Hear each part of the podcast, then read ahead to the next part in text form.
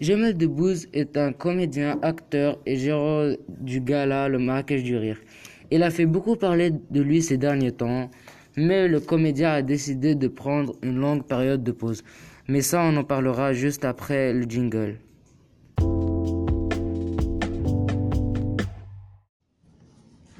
Parlons d'abord de sa jeunesse. Jamel Debbouze était un enfant intelligent, mais il était victime du racisme et d'islamophobie. Tous les jours, ses camarades et ses professeurs le tiraient vers le bas. La première fois qu'il a monté sur scène, c'est au intercollège d'improvisation théâtrale. Son style d'humour était adapté pour tous les âges, mais légèrement raciste.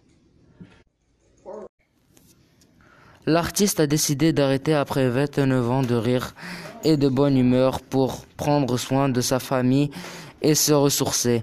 Comme sa parole, Mélissa est très forte, elle travaille et s'occupe de tout et, et, moi je rentre de tournée en super-héros. Elle, elle fait tout le travail, la preuve c'est elle qui a toutes les charges mentales.